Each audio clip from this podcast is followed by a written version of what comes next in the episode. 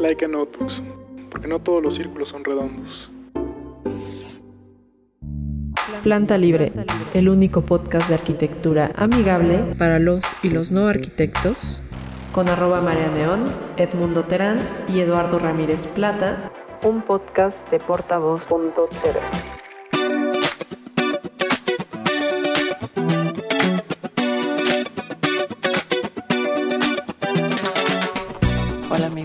Hola Marlene. ¿Cómo están? Bien. ¿Cómo estás, Edmundo? Muy bien, muy contento de Bueno. estar de vuelta. De estar de vuelta, pues sí, ¿verdad? Eh, bienvenidos de, de nuevo a su podcast favorito para los y los no arquitectos, Planta Libre. No dejen de seguirnos en nuestra página de Facebook, Planta Libre, y también en Twitter como arroba planta libre guion bajo. Ya algunos nos están empezando a seguir. Todavía no hemos dado los ganadores de, del concurso de fotografía para ganarse unas impresiones de Santiago Arau. Porque eh, pues hemos tenido mucho trabajo ¿Y por qué más está reñido? y está reñido. ¿No? También. Además. Entonces no queremos arrebatarnos. Que Santiago haga Hay que una tomar buena la decisión selección. con calma. Exactamente. Quedamos en que Santiago es, es el jurado. Así es, Santiago mismo es el jurado. Y yo soy arroba Marea Neón, como pueden seguir en Twitter y en Instagram. Yo soy Edmundo Terán, arroba espacial. Y tenemos, ¿y quién creen que no va a estar hoy? Padrísimo. Nuestro querido Eduardo, Eduardo. le mandamos un enorme saludo que, que precisamente está atorado con chamba, pero solo, solo no va a estar un episodio, entonces no, no se pongan tristes. Y estén muy pendientes de nuestras redes porque vamos a lanzar una dinámica porque vamos a grabar un episodio en vivo con auditorio. La- los datos se los vamos a dar con la dinámica. Despuésito, eh, no queremos como adelantarnos demasiado. No, ya habrá pasado, ya pasó. Es que estamos en el pasado. Sí, es cierto. Hoy es 19 de Hoy es noviembre. 19, sí. Bueno, olvídenlo. a todos los que nos acompañaron en eh, pues el podcast que grabamos en vivo, pues gracias por asistir. Y eh, está con nosotros Juan Carlos, que ya lo escucharon antes cuando Iker estaba por estos lares. Nos saluda Iker también hasta Dublín, que se fue a vivir allá. Eh, y, y viene para platicar de iluminación nuevamente y de un proyecto como, bueno, de una iniciativa interesante eh, que vamos a ahondar un poquito más, pero pues primero bienvenido Juan Carlos. Hola Marlene, hola Edmundo, muchas gracias por la invitación. Es que aparte él es muy institucional, siempre, o sea, siempre es como... Hasta las manos le hizo así como de Salinas de Gortari. Ah, por favor. Sí, es súper institucional. Exacto. Juan Carlos Romero. Muchas Está- gracias por la invitación. Está con nosotros. Is in the house. Sí, sí, sí. Que nos encanta hablar de, de la luz. Sí, que no, que no tenemos tanta, tanta oportunidad porque luego no... O sea, especialistas son pocos, ¿no? Creo, siento.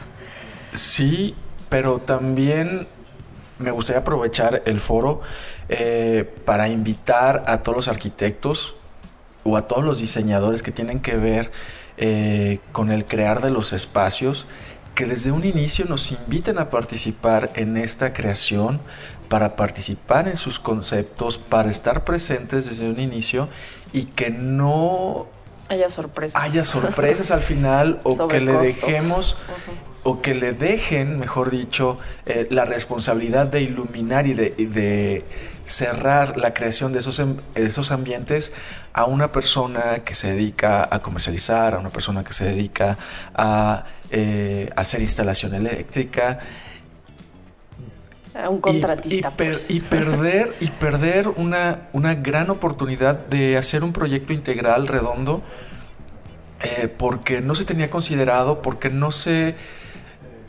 e- En las escuelas muchas veces de arquitectura no existe eh, es, esta sensibilidad de, de- de que hay asesores para diferentes disciplinas dentro de la misma arquitectura tal como, como lo es la iluminación. Entonces, eh, me gustaría aprovechar esto para lanzar esa, esa inquietud y esta invitación a, a todos los profesionales de la arquitectura, del interiorismo, que, que vayan como sembrando una semillita y dejándonos un espacio para poder participar y ser eh, un aliado más así como lo es el de los tapices, el de los pisos, eh, inclusive el del aire acondicionado, la iluminación también aporta muchísimo para esta creación de ambientes. Entonces, permítanos participar y ser un aliado suyo. Además, está dentro de las buenas prácticas arquitectónicas. Nosotros, eh, como nos escuchan amigos que no son especialistas en el tema, pero tratamos como de acercarlos y orientarlos para que en el momento en el que necesiten algo relacionado con arquitectura, sí acudan a un especialista en el tema para que al final eh, su dinero esté bien invertido y esté en buenas manos. Y siempre les decimos como que estamos en una búsqueda incansable de traerles a, a las personas y los profesionistas eh, mucho más sobresalientes. No, estoy diciendo un montón de pleonasmo, ¿verdad? Eh, los profesionistas sobresalientes. Perdón, amigos, es que hoy ha sido un día muy difícil para mí.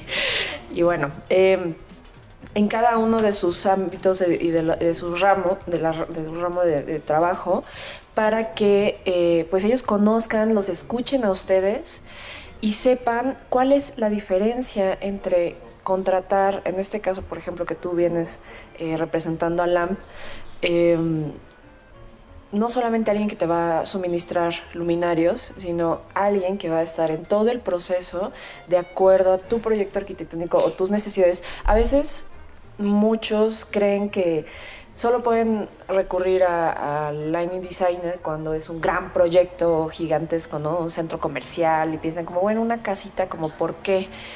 ¿Para qué si, si es como muy sencillo, ¿no? Un foco al centro y se acabó, ¿no? Mentira. Y eso, exacto.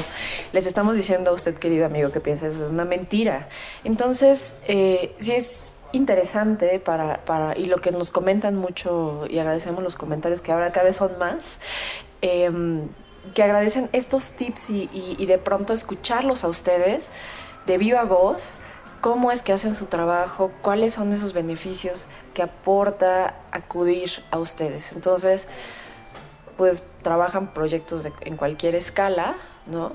Y, y lo mejor es que si ustedes van a, quieren remodelar o van a hacer su casa y demás, que se apoyen de su arquitecto y que su arquitecto se apoye de un profesional al momento de especificar o de, o de diseñar estos ambientes, que la luz es la que devela la arquitectura, ¿no? O sea, simplemente la arquitectura es el espacio contenido, los, los muros y las ventanas son solo un pretexto, realmente lo que está ahí es el interior, que es el espacio y la luz.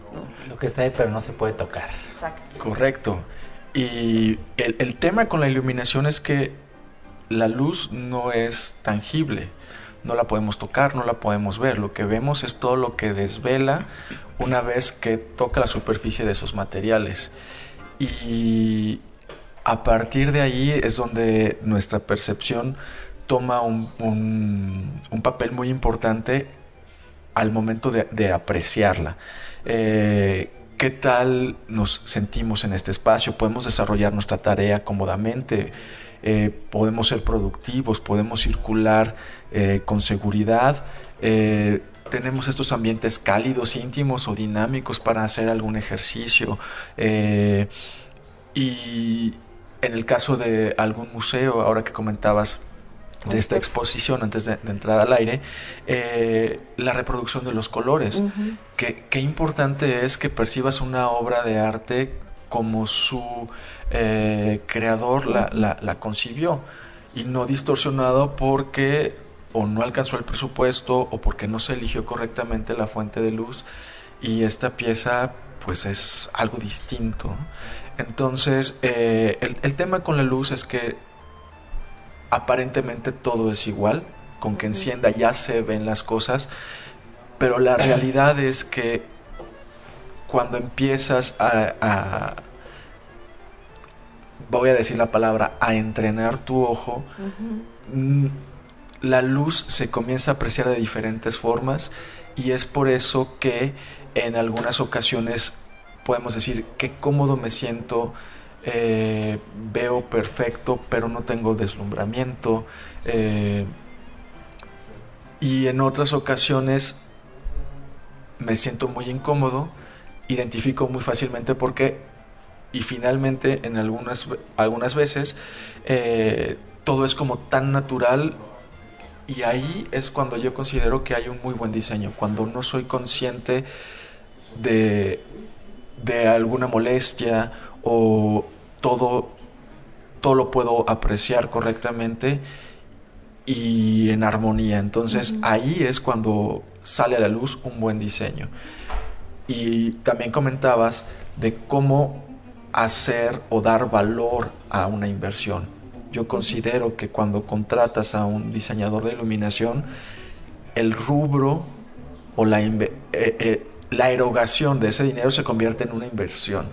Cuando lo dejas en manos de alguien que no tiene esa sensibilidad, puede convertirse en un gasto, porque al final o al paso de seis meses podrás o, deberás necesitar reemplazar algunos productos, reforzar iluminación o quitar productos. Entonces, eh, al final, ¿qué te salió más caro? ¿Haber invertido más en un inicio con un profesionista o estar haciendo reparaciones constantes? Bueno, yo quería que nos cuentes un poquito sobre los premios LAMP, ¿sí? Ah, maravilloso. Eh, pues bueno. Por favor. la empresa para la cual tengo la fortuna de colaborar hace ya cinco años eh, organiza y convoca un concurso de diseño de iluminación cada dos años.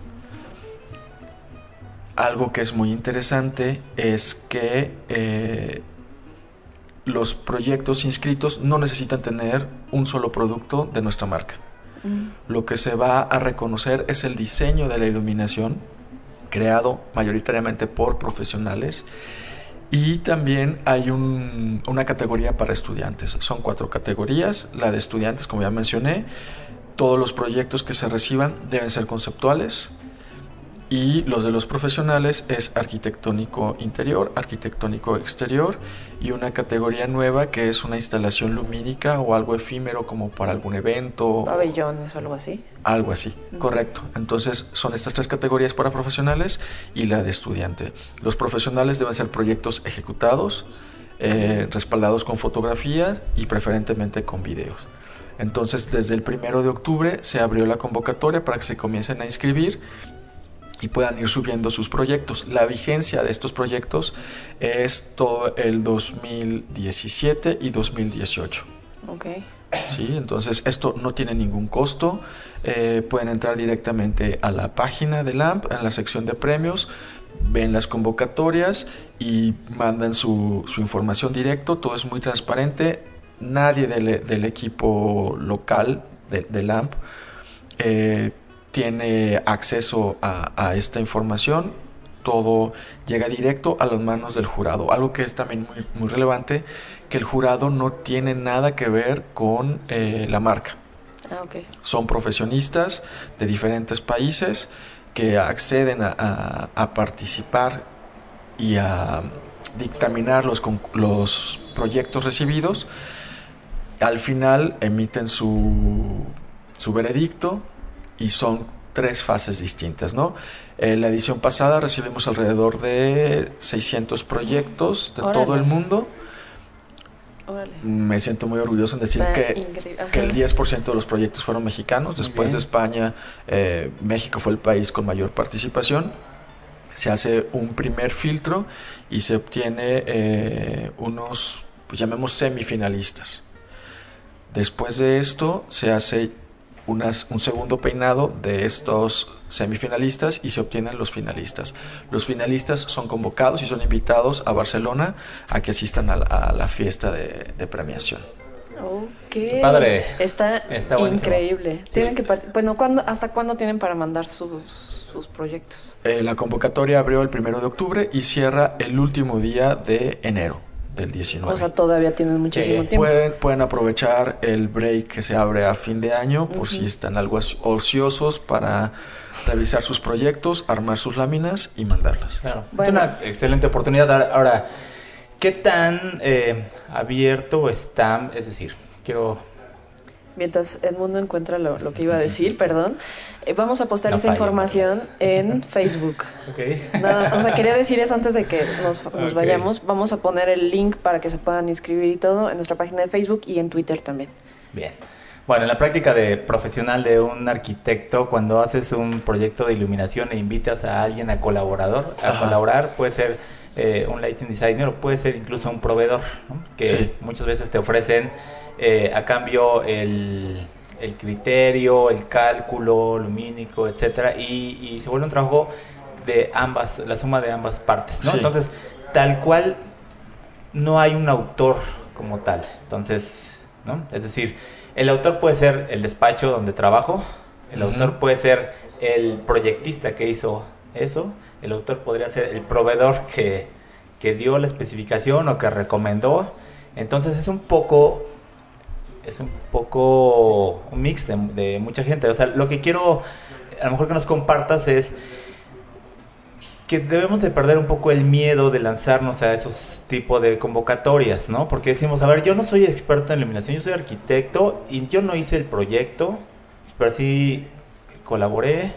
Pero al final el resultado entre arquitectura más iluminación me parece un, un- un buen resultado que vale la pena Lo- eh, participar. Lo expones muy bien, Edmundo, porque al final la creación del espacio surge de la mente del arquitecto.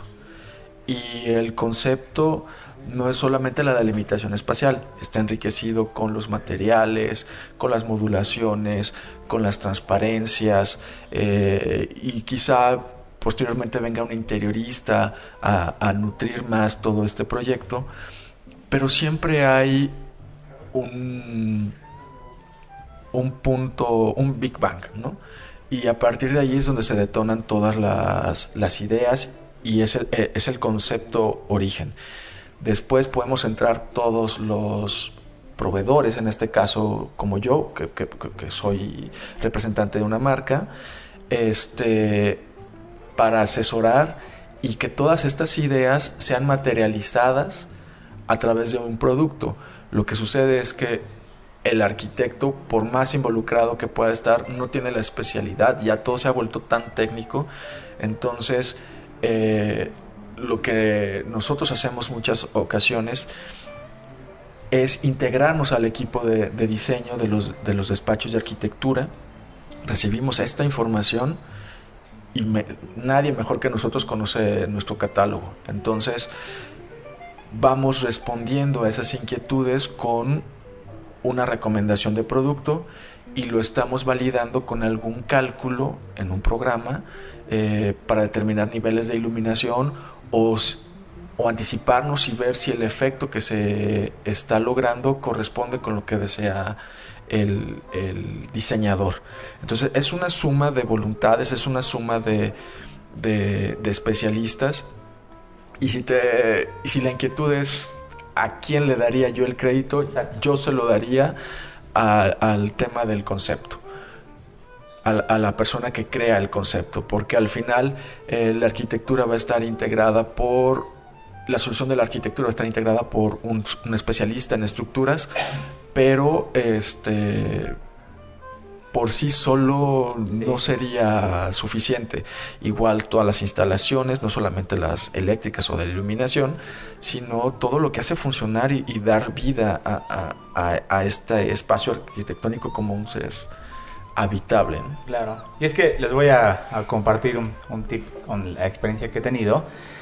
Es que regularmente muchos arquitectos hacen el proyecto arquitectónico, todo los- el proyecto ejecutivo, hacen incluso un sembrado de luminarias. Sí. Y ya entonces traen a un especialista en il- iluminación o alguien que les va a especificar. El tip que les quiero compartir es que si tú le hablas a ese especialista, que puede ser un, un muy buen proveedor, un proveedor profesional, o puede ser un diseñador de iluminación, un poco la diferencia es que el diseñador de iluminación no está casado con ninguna marca, Correcto. ¿no? Va libre y en realidad lo que busca es el resultado y Sí. encuentra el recurso o, las, o los fabricantes que responden a ese proyecto. Entonces, cuando tú le hablas al diseñador de iluminación, no, no hasta que esté el proyecto terminado, sino cuando estás bocetando, cuando estás haciendo la primera idea de proyecto, uno le estás dando a él eh, lo que quiere, o sea, de eso, de eso, de eso piden su limosna, ¿no? Sí. O sea, ese es el mejor momento para llamar al diseñador de iluminación cuando entran en la parte de concepto, porque no solamente participan en, en sembrar equipos de iluminación, sino en eh, pueden participar en el lighting, en el, perdón, en la iluminación natural, por ejemplo. ¿no? Eh, en los controles que hay que meter al proyecto, hablar de temperaturas de color, ¿no? O sea, a partir del uso adecuado y del diseño adecuado de, ¿no? temperatura de luz. Temperatura de color. ¿Y de, color? de luz? Sí. sí. Color. Este puedes eh, construir también con arquitect con luz, ¿no? No solamente podemos construir, podríamos también destruir. Entonces, hacemos uso de los recursos de iluminación para dividir espacios en donde no hay muros. Es la propia luz la que nos, nos parte un espacio en dos o lo que nos multiplica o nos hace más grande el espacio. Entonces, es un buen momento traer a ese especialista en iluminación a que participe eh, en la gestación del proyecto mismo y de verdad el resultado va a ser muchísimo mejor. Correcto, y no solamente en la selección de los equipos o en determinar qué tan profundo debe ser el espacio del plafón, eh, sino en utilizar algunos colores para mejorar la reflectancia, eh, utilizar algunos otros materiales para que no veamos el brillo de la cinta de LED que está oculta detrás de tal este acabado o de tal piel que, que viene sobre la, la pared. Entonces, eh, podemos buscar materiales que permitan el paso de la luz, pero que no se vean las fuentes. Entonces, crear unas grandes superficies iluminadas. Eh, como lo mencionas, el resultado es abismalmente distinto y es mucho más enriquecedor. Eh, sí, sí se nota cuando nos dan la oportunidad de participar desde un inicio o cuando ya tienen todas las instalaciones calculadas, hechas y todos los recorridos y nos dicen, pues te toca aquí, y nos empiezan a hacer su, su larga lista de, de, peticiones. Quiero un bañado de luz por acá, quiero un contraste, esto, aquello, pero no nos dan el espacio suficiente, ni siquiera en la arquitectura, porque resulta que son losas llenas y solamente tenemos un, un bote de colado y el tema del LED es muy sensible porque necesitamos disipar el calor. El LED, aunque nos hayan dicho que no produce calor, sí lo, sí lo hace. Pero es hacia atrás, ¿no? Correcto, es hacia atrás. Entonces, si metemos el, una luminaria bastante, medianamente potente, no digamos bastante, medianamente potente, en, una, en un bote de colado, lo que vamos a tener ahí finalmente es un termo. ¿Y hacia dónde va a ir el, calor? A, ningún, a ninguna parte. Se va a quedar ahí. Entonces vamos a afectar la vida del LED, vamos a afectar el flujo del LED y la inversión del cliente se convirtió en un gasto. Claro. Hay algo que son muy buenos los, los diseñadores de iluminación, no solamente en, en hacer el propio diseño, sino en seleccionar y elegir materiales que van de acuerdo con el concepto, ¿no? Ahorita lo mencionaste, pero es tan importante eh, medir o elegir los materiales en términos de reflectancia, pulidos, mates, opacos, absorbentes, ¿no? Los colores los, eh, lo, manejan muy bien. Y eso pocas veces en la cuando haces un proyecto arquitectónico lo tomas en cuenta, tomas en cuenta cómo, cómo la luz va a afectar esos materiales, ¿no? Porque es muy bonito cuando no se ve la fuente de luz, sino lo que se ve es el material, ¿no? Claro. Los paños, los pisos iluminados, los cuerpos iluminados. Y cuando le quitas al ojo la fuente de luz, pues es mucho más descansado, es más, rico. ¿no? Totalmente, totalmente. Y ahora que estabas mencionando esto, me, me vino a la mente eh, lo que hemos vivido recientemente cuando nos hablan para solucionar proyectos que están desarrollados a través de un, de un render. Ese es un tema. Este, porque cuando ese render que, que puede ser modificado. Claro, que son mañosones, ¿no? Ajá. Sí. Eh, al momento de llegar al espacio, no se va a percibir como realmente eh, o, como aparece en esa imagen. Como prometía. Como prometía y entonces resulta que tenemos una pulgada para empotrar o, buscamos luminarias de una pulgada y que tengan un confort visual altísimo para que no haya deslumbramiento y no se vea de dónde sale la luz. Entonces, pues francamente no es posible em, empatar. Y volvemos al punto de, con el cual comentabas, ¿no? Es muy valioso que nos inviten a participar en un inicio para estar enterados de cuáles son las condiciones de la arquitectura y poder ofrecer los productos adecuados a, esta. E incluso eh, hace rato decían sobre los materiales, pues también depende, porque dices, un bañador de muro, hay cantidad, o sea, tienen unas ópticas muy distintas que, que pueden hacer que la textura incluso del muro se vea mucho mejor o no, que se pierda por completo. O hacer resaltar los efectos de la construcción, ¿no? Exacto. Entonces, porque precisamente mm, nosotros estamos ahí viendo unas cosas con unas lámparas. y este. Mm, y contrataron a un fabricante ahí como que medio de lámpara que tampoco manufactura tan bien, de hecho. Pero bueno, no quiero como ventilar demasiado de ese tema. Pero tenemos una cuestión con las columnas, exactamente lo mismo, y están buscando los bañadores y toda esa historia. Y el problema es que en algunos puntos es una cantera que está muy rugosa y termina como, como disipándose muy rápido el haz de luz. De, alguna forma no, no, consiguen que bañe todo el muro, eh, se pierde, se disipa y nada más como que se queda concentrado en la parte de abajo. ¿no? Entonces, ni siquiera han querido... Este, y eso, eso, es un, triste caso y le estamos diciendo que es lo que se tiene que evitar, ¿no? Que ya en cuestiones como ya profesionales eh, no quieras contratar a un especialista que va a hacer ese trabajo, ¿no? Porque siempre es como, bueno, pues lo hacemos nosotros, ¿no? O sea, ¿qué, puede pasar? No, por supuesto que pueden pasar muchas cosas. Más allá de mm, precisamente lo del gasto, los tiempos, rendimientos, mejorar. ¿Cuántas veces el plafón suspendido tiene 5 centímetros de, la losa y no cabe el, luminario? ¿no? Entonces luego es, hijo, le baja el plafón, entonces tienes que volver a abrir. y Entonces todas esas cosas se tienen que prever, pero suele dejarse hasta el final. O sea, van dejando les voy a decir como que en las malas prácticas, lo que no deben de hacer, es que casi siempre es como, bueno, tú has un sembrado un planteamiento para ir dejando las salidas, porque también cuando estás en obra, como ya en construcción eh, por volumen, eh, pues siempre es una carrera contra el tiempo, ¿no? Y suele haber como muchos cambios en el, en el ámbito en el que yo estoy, que es el residencial. Em, de, ay, y ahora quiero esto aquí. Y entonces los depas los van, o las casas La personalización, Lo van moviendo y ya tienen un montón de prisa siempre los constructores. Y es como, bueno, ¿dónde dejo las salidas, no? Si, aunque ya tengan un pequeño como planteamiento de iluminaciones, ¿cuántas salidas dejo? Tantas, ¿no? Entonces, ya en ocasiones sucede, como, como bien decías, que tú ya llegas limitado, ¿no?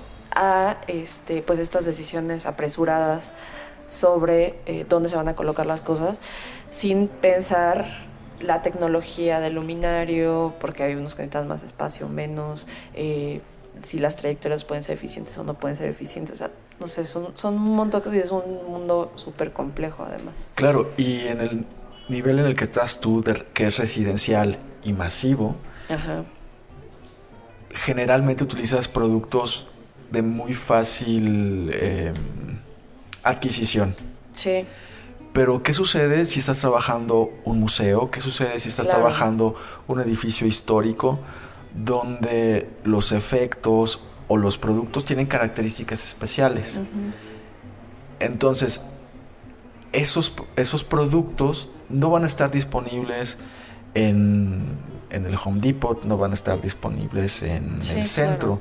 Claro. Entonces, tienen efectos, tienen potencias, tienen condiciones especiales, hermeticidad, etcétera, etcétera, que son especiales para cada una de las aplicaciones.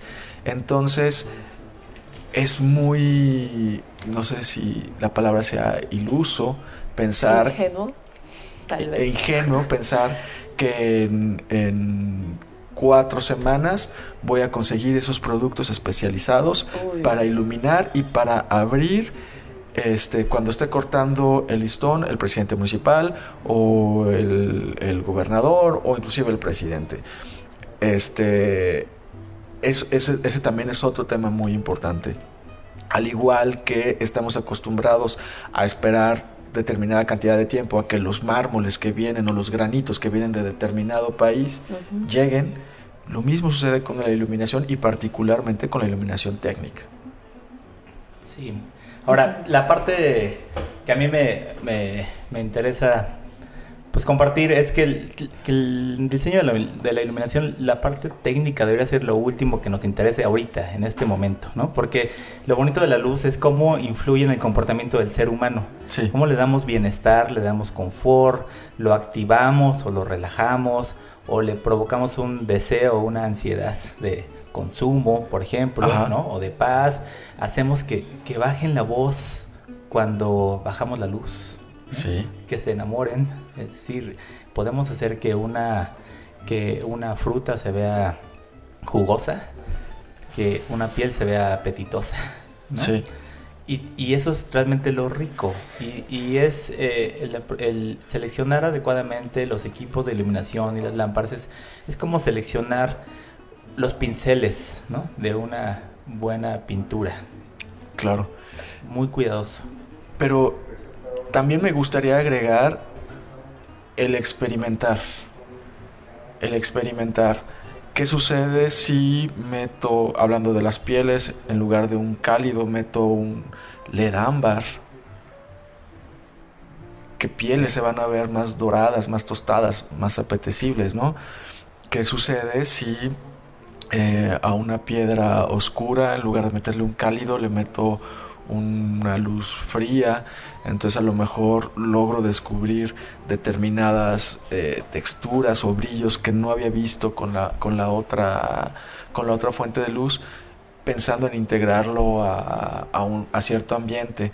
Entonces, la gran ventaja que nos, que nos ofrece LED, además de la miniaturización de los, de los productos, es toda esta posibilidad de personalizar y de adecuar productos, para la redundancia, para eh, poder experimentar en cierta, en cierta medida. Claro, que además es muy factible ahora, ¿no? O sea, tú le puedes decir al proveedor, tráeme unas muestras, vamos a, vamos a hacer un ejercicio de proyección, simular una instalación rápida ¿no? y ver cuál es el efecto y, y, además de influir en el comportamiento también ver de qué manera contribuye la iluminación para enriquecer el diseño e incluso el acabado de la arquitectura, porque eh, en ocasiones con la propia luz podemos evidenciar todos los detalles y desperfectos que tiene un acabado, ¿no? Y eso es muy como en un muro pulido, le, le proyectas unas rasantes, lo raspas y lo único que haces es evidenciar todas las,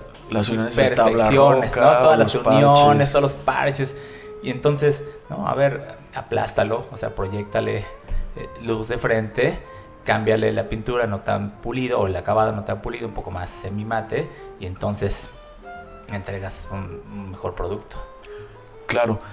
Y, en otras ocasiones, ¿no? Como el, edificio se transforma o, pensando en pabellones, este, tuve la, oportunidad de estar en la Expo de Milán y me quedó muy, muy grabado el, pabellón de Reino Unido, que eran unas estructuras eh, hexagonales y generaban una, un volumen nebuloso, sin, sin eh, con, mucha transparencia, que durante el día era una masa y en la noche cuando se encendía podía apreciar que en el interior había una especie de esfera que, podría ser habitable o al menos transitable.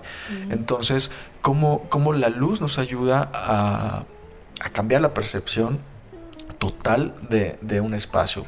Volúmenes que pueden ser muy pesados al, ponerle iluminación en, en, ciertos puntos, parece que pueden flotar y al mismo tiempo nos brindan la iluminación para caminar seguramente.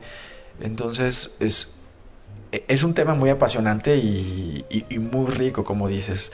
Eh, es experimentar y poner capas de luz, sustraer, este, agregar, agregar y, y, ahora también con la ayuda del color es, se pueden hacer cosas muy, muy. Oye, y el experimentar es como una prestación que se ocupa poco, ¿no? O sea, yo creo que muchas veces el cliente a veces hasta dice híjole, si le pido el cálculo y me manda un render, pero no, o sea, pues pídales muestras.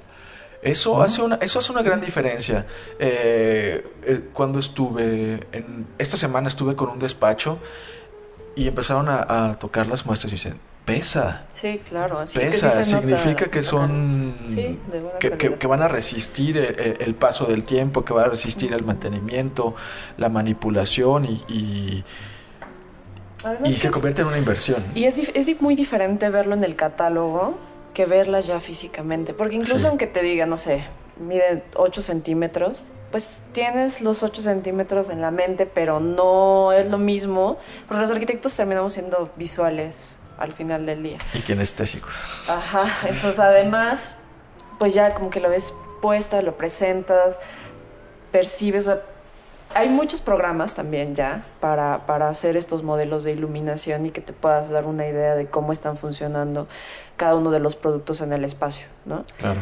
Sin embargo, no va a ser igual que tener las muestras, presentarlas y, y, y, darte cuenta y sentirlo tú también, porque decías ahorita, hay que darse oportunidades de experimentar, pero sí, yo creo que sí hay que experimentar, pero yo les podría añadir que dense la oportunidad de sentirlo. Tienes que sentirlo y, de ejercitar esa sensibilidad ante eh, los materiales, ante la, ante la iluminación, ante los colores. Entonces, sí es muy importante que además de experimentar, lo sientan.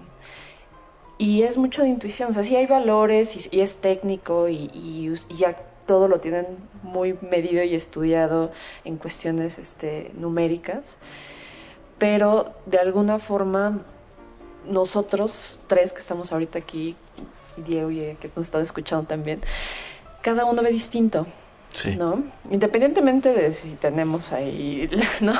Cada uno aprecia distinto y cada uno ve distinto y cada uno tiene gustos distintos con respecto a cómo, cómo está iluminado un espacio dentro de, eh, pues, unos parámetros de confort, ¿no? Pero habrá quienes prefieran, por ejemplo, de pronto estas lámparas que tenemos arriba de nosotros, para mí están un poco, o sea, está un poco sobreiluminado.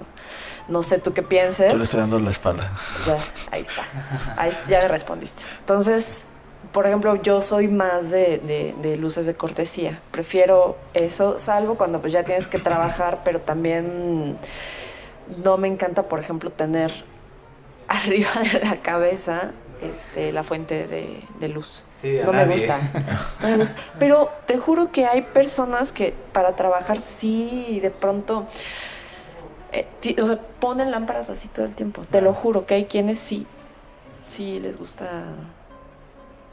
Entonces, pues no sé. Sí, o sea, estaba pensando, ahorita Juan Carlos tiene la, pupila menos dilatada, menos cansada, ¿no? Porque no está, no, sí, no, no está ajustando cada vez que, que voltea hacia ah, adelante, ¿no? Entonces, pues también hasta eso influye. Eh, hacemos pasar, y es muy sencillo, tú estás en un espacio abierto y a veces entras a una iglesia y tienes que ajustar la pupila, ¿no? Porque hay mucha oscuridad en relación con el exterior. Y luego sales y vuelves a ajustar. Y entonces ese movimiento, cuando lo haces en un espacio interior y provocas que la pupila esté trabajando todo el tiempo, lo que hace es cansarte. Entonces es interesante porque hay contraste, resalta algunos elementos, eh, es, es rico el espacio, pero también es cansado. Y hablemos de temas de seguridad. Tú trataste un tema muy amable, pero ¿qué sucede si vas conduciendo y entras a los pasos a desnivel que están en la avenida Chapultepec, que están terriblemente oscuros? Entonces eh, hay que estar muy prestos para encender las luces del auto y, tratar de compensar esta diferencia en, eh, de tiempo, la dilatación. En un segundo. Lo, lo, más rápido posible. Sí, ¿no? Entonces... Eh, pues el, el, punto es, al final vamos a, vamos a llegar a, resolver la parte técnica, ¿no? Sí. O sea, eso es una consecuencia natural. Pero tengamos claro cuál es el objetivo, cuál es el concepto, qué es lo que queremos transmitir. Y, y, y, con eso podemos hacer que un espacio sea eh, exitoso, digamos, en su uso. ¿no? Sí. Eh, eh, perdón, estoy como con varias cosas en la mente. Eh, me gustaría regresar un poco, Marlene, cuando decías de vivenciar, además de experimentar, vivenciar la luz, eh, porque, perdón, mencionabas que nosotros tenemos todo muy identificado a través de números y de cálculos, pero ¿qué significa una buena reproducción cromática? Y el tema de una muestra es crucial ahí. Eh, si tú llevas al, vestidor o al closet de, tu casa diferentes productos, vas a proyectarlos sobre tu ropa, te va a quedar claro cuál es el que tiene la mejor reproducción cromática porque sabes qué color tiene cada una de tus prendas. Y esto lo puedes trasladar a una obra de arte, esto lo puedes trasladar a materiales diversos o en el caso de un taller de diseño donde el pantone es muy importante, apreciarlos correctamente. Y hablando de, de, espacios y de ambientes ricos con una iluminación bonita, Bien resuelta. Bien resuelta, gracias. Eh, a mí me gusta mucho mm, traer sobre la mesa eh, el proyecto de la Ciudad de los Libros en la, Ciudadela, que son diferentes colecciones de, notables mexicanos que, se dieron o nos están compartiendo su patrimonio cultural. Este se me hace un, un ejercicio muy bello, tanto de arquitectura, de rescate de un espacio, de interiorismo, de cultura, de cultura y de historia, de ejercicios de iluminación. Porque no solamente hay libros, hay, arte, este, hay, hay objetos y se, se van creando diferentes espacios para disfrutar de, todo ello. Saliendo del metro Valderas. Valderas, ¿no? Sí. era la Biblioteca de México. Correcto. Yo quería preguntar, eh, ¿cuáles para ti son, eh, y que nos, después nos compartas unas fotos para, para, para ponérselas a nuestros podescuchas, los proyectos que te han gustado más desde que trabajas con Lampa? Como que digas, estos tres proyectos me parece que son lo mejor que hemos hecho. Que te vengan a la mente. Híjole, eso no está, eso es, muy, sí, eso es muy complicada porque hay, hay proyectos que nos requieren un esfuerzo muy grande, una dedicación eh, de, mucho tiempo y de mucho seso para lograr algo muy numérico, para dar una iluminación muy adecuada, eficiente, que la gente sea productiva.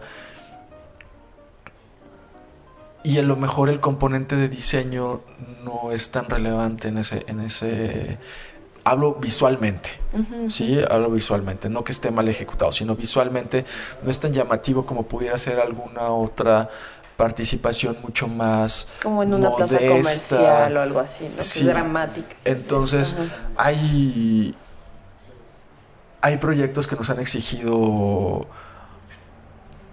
mucha creatividad.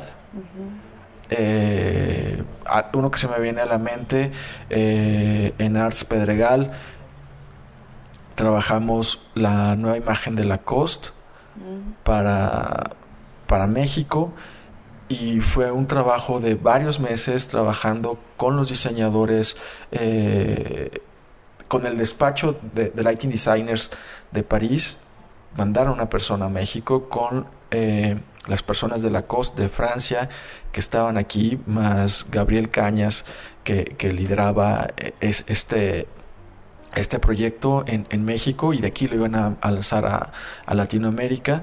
Entonces nos requirió un esfuerzo muy grande y quizá no fue tan... Eh, quizá, no se perciba como...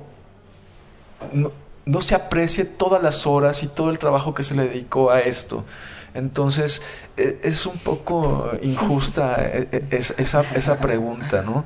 Eh, este proyecto fue un reto muy grande para nosotros porque desarrollamos todo y además en un tiempo muy breve. Porque se dedicó mucho tiempo a, a resolver todas las cuestiones en papel y una vez que estuvo aprobado, la ejecución fue muy rápida.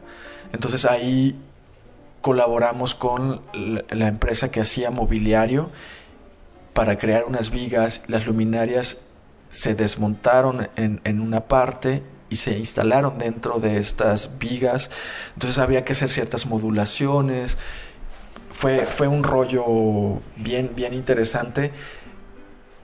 Y al final lo, lo, que es bonito es que la gente ve que esta tienda es un faro dentro de, de, del centro comercial y que los colores lucen espectaculares, particularmente el Polo Wall. Y la gente lo está comprando, ¿no? Lo está consumiendo. Entonces e, es, es un honor, es un gran reto que consideramos que estuvo muy bien resuelto, para, particularmente para, para esa tienda.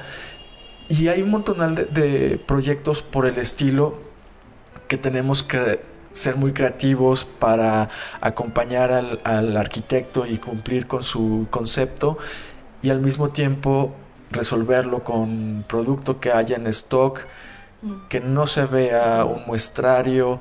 Entonces, que sea sí. replicable, ¿no? que sea además, además, además, consumo eléctrico. Y las inversiones. Sí. No te, voy a terminar de, no te voy a terminar de responder. No, está bien. No, bueno, pero nos, pero ya me dieron muchas ganas de investigar de la tienda de la cosa, por ejemplo. Lleva sí, casco, si vas. Sí, no, bueno. No, nos van a, nos pasan unas fotografías. Sí, hay unas, hay, hay unas buenas y sí. la marca va a ser un monográfico y va a aparecer en, en un punto relevante. ¿Cómo cuánta sabemos. gente trabaja con ustedes en LAMP? En LAMP a nivel mundial somos 200 personas. Uy, bien poquitas. Súper poquitas. Sí, Yo sí. pensé que iba a decir como México, pues no sé, 600, no sé 500. No, no, no, no, no. Son muy no. pocos. En México tengo el orgullo de decir que comenzamos cuatro personas.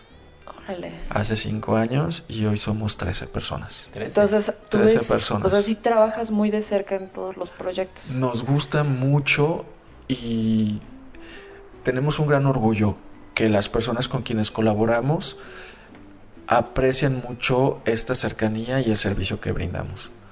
Porque los vamos acompañando y no es una no es una tarea de vender, vender, vender, vender, claro. sino que hay un amor y hay Sí, un compromiso por ayudar a que el resultado sea el que está en la mente del, del creador. Sí, óptimo.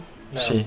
Oye, yo no quiero que, que, terminemos el episodio sin que nos platiques un poco cómo, y regresando a los premios LAMP, Ajá. ¿cuál es, cuál es como la ficha de evaluación? Es decir, ¿cómo se mide la calidad de un buen proyecto? ¿no? Habiendo 600 y que ustedes no los visitan, sino ven imágenes, fotografías, tal vez un plano, tal vez, eh, no sé, eh, nos platiques un poco cómo, cómo es la, la, la, la criterio, expresión ¿no? gráfica que, de los trabajos que reciben y después, ¿cómo, o sea, cómo dices, este es mejor que este por esta razón, ¿no? ¿Cómo mides ese nivel de felicidad? Ah, también es una pregunta muy complicada porque no he tenido la fortuna de estar cuando el jurado dictamina. Eh, lo que yo imagino es que al, al contar con un jurado reconocido internacionalmente, todos ellos ya tienen una trayectoria muy amplia y una experiencia pues también muy es un caminito recorrido. Un, un, camino, un buen camino recorrido. Y entonces ya, ya tienen un, un, ojo. Lo que comentábamos hace rato, ¿no? De, de, un ojo ejercitado. Este, yo me imagino que se fijan en cuestiones de deslumbramiento, en cuestiones de uniformidad, pero sobre todo en la idea. Se, generalmente las láminas de, presentación incluyen un concepto que nos cuenta de dónde nace y qué es lo que busca. Y finalmente una fotografía de cómo quedó eh, realizado. Entonces, ¿qué tanta congruencia o qué tan fiel es el concepto, el resultado final con el concepto? Ahí yo me imagino que tiene mucho que ver y, y seguramente serán muchos puntos este, los que les vayan a, aportando. Eh, también otra cosa que es muy importante es que no se confunda un diseño arquitectónico iluminado con un diseño de iluminación. A ver, explícanos. Eh, hay, hay, arquitectura muy bella que con una iluminación muy sencilla re, resalta todavía mucho más. Y un proyecto, un proyecto, un buen proyecto de iluminación puede estar dentro de un cubo y generarte muchas emociones y transmitirte, envolverte y, y, y posiblemente contarte historias. No posiblemente, contarte historias. Okay. Entonces, ¿cómo esto del cubo lo metes en un bello proyecto de arquitectura? Entonces, ahí es donde todo empieza a ser un match y una explosión mágica. A mí lo que me gustó mucho sobre lo que nos contaste de los premios es, en primera, que sea gratuito. En segunda, eh, que vas a Barcelona. Que vas a Barcelona. vas a si Barcelona, ganas. No, eso está increíble.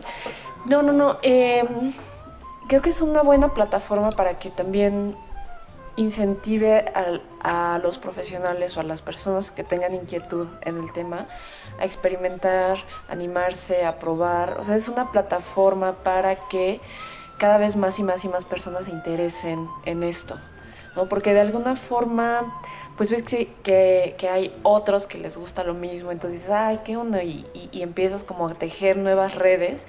Porque ahorita, por ejemplo, pues hay una pabellonitis, ¿no? O sea, ya todos son los concursos de pabellones en todos lados. Ajá.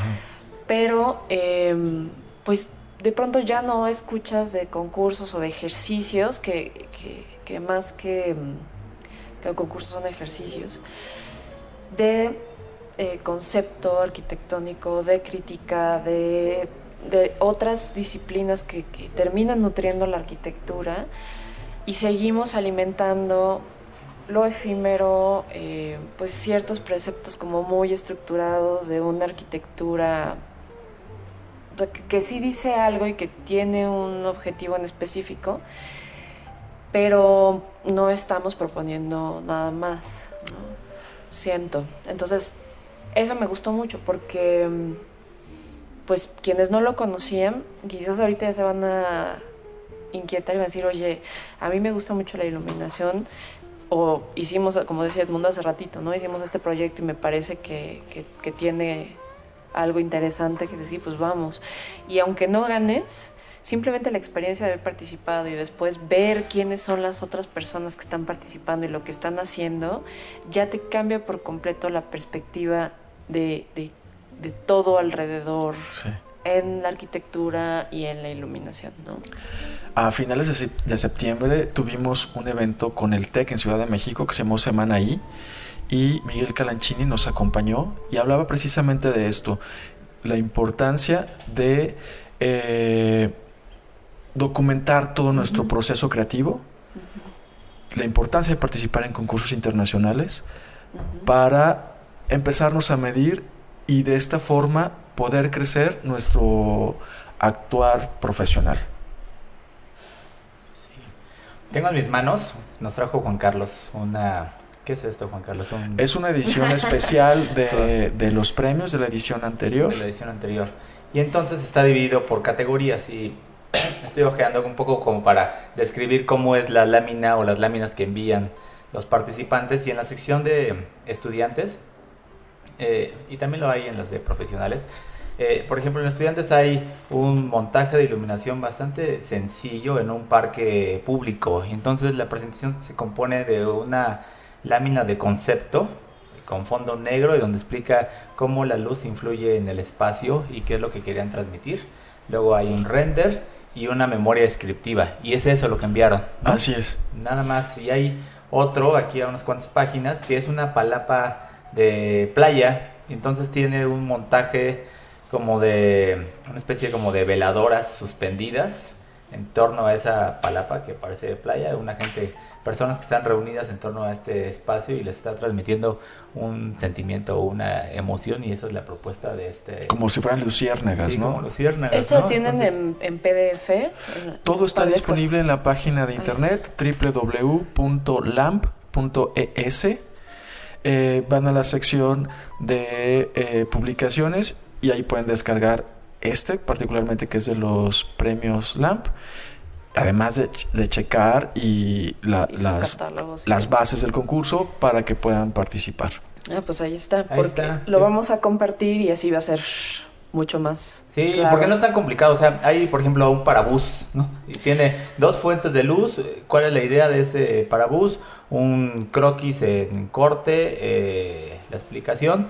Y entonces tampoco se necesita hacer el- tener el proyecto de iluminación de un corporativo, de una fachada en una torre de Yo- 80 pisos. Creería que eh, primero lean muy bien las bases porque siempre no, no queden descalificados por Sí. no cumplir con los, con los requisitos. Requisitos.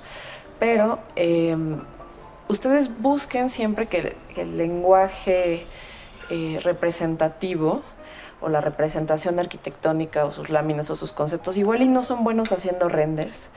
Si estamos hablando como los estudiantes, por ejemplo, pero son muy buenos haciendo acuarelas.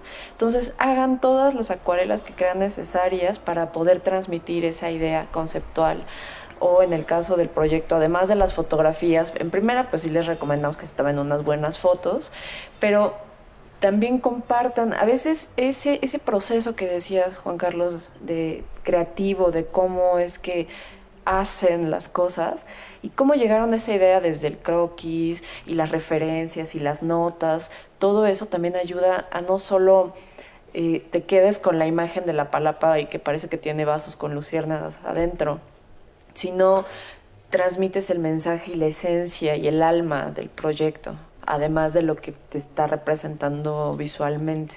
Entonces yo les recomendaría, si ustedes quieren participar, que, que busquen estos elementos que puedan no vender su proyecto, sino transmitir la esencia de ese proyecto. Y de esa forma conectamos con el jurado y podrá irnos mejor. Exactamente. Ya nos vamos ahí. Ya. Pero antes, de- antes que nada, eh, recuerden eh, revisar la página de www.laicanotebooks.com, que son nuestros queridos aliados.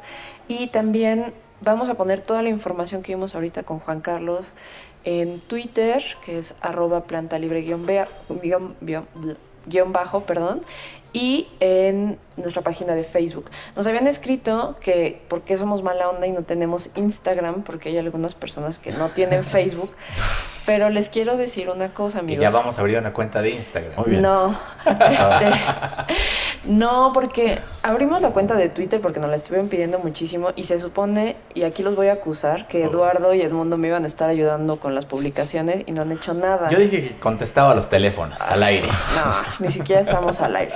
Luego, por eso les digo, los mensajes de Facebook, todos los mensajes que nos mandan se los contesto yo, porque, porque ni Edmundo, o sea, Edmundo contesta de pronto los comentarios así como, ah, qué buen comentario, eh, gracias. Pero uno de 20 que nos llegan. Entonces, eh, Bueno, ¿qué onda con pues el ya no quiero tener otra cuenta más que administrar de momento. Ok, bueno, lo vamos a pensar. Entonces, pero eh, quiero mandarle un saludo a Roberto-JRZ y a Rizoma, que es donde trabaja, modelado BIM. Dice que fue tu, tu alumno en el José Revueltas Hola. y que nos escucha que es fan, que es ma- maratonista, o sea, que nos que se, echa, corredor. se echa los maratones de, Sí. de, de- de- de, planta libre. de planta libre. Y pues queríamos enviarle, ¿sabes? Que posté una fotografía que está que íbamos a grabar. Entonces se aplicó, mandó su mensaje y por eso. Saludos, Roberto. Si un andas en maratón, saludo. hidrátate bien. Gracias. Oye, este, yo también saludos a Gerardo Polanco, que nos escucha habitualmente de Monterrey. Ah, súper bien. Buen arquitecto, colega. Y también este, quiero que nos compartas dónde te contactan, Juan Carlos. Wow. Eh, puede También ser. es complicada esa pregunta. No, no, no, puede ser a través de México, arroba lamp.es y en redes sociales, Instagram, que no me la sé, perdón, eh, jcr.609. 609. Muy bien. Ok. Nada, vamos a pasarle todo. Esto va a estar en Facebook y en Twitter para que lo chequen.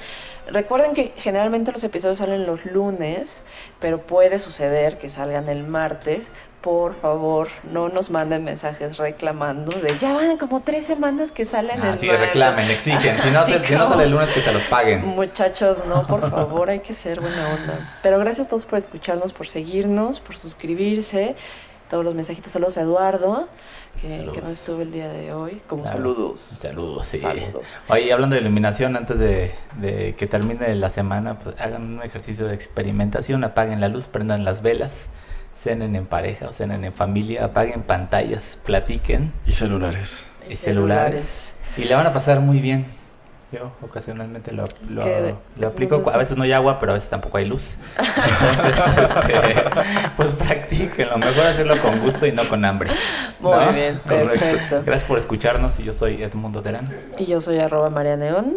Y... Yo soy Juan Carlos Romero y muchas gracias por la invitación. Ah, perfecto. Nos escuchamos pronto. Chao. Chao. Bye.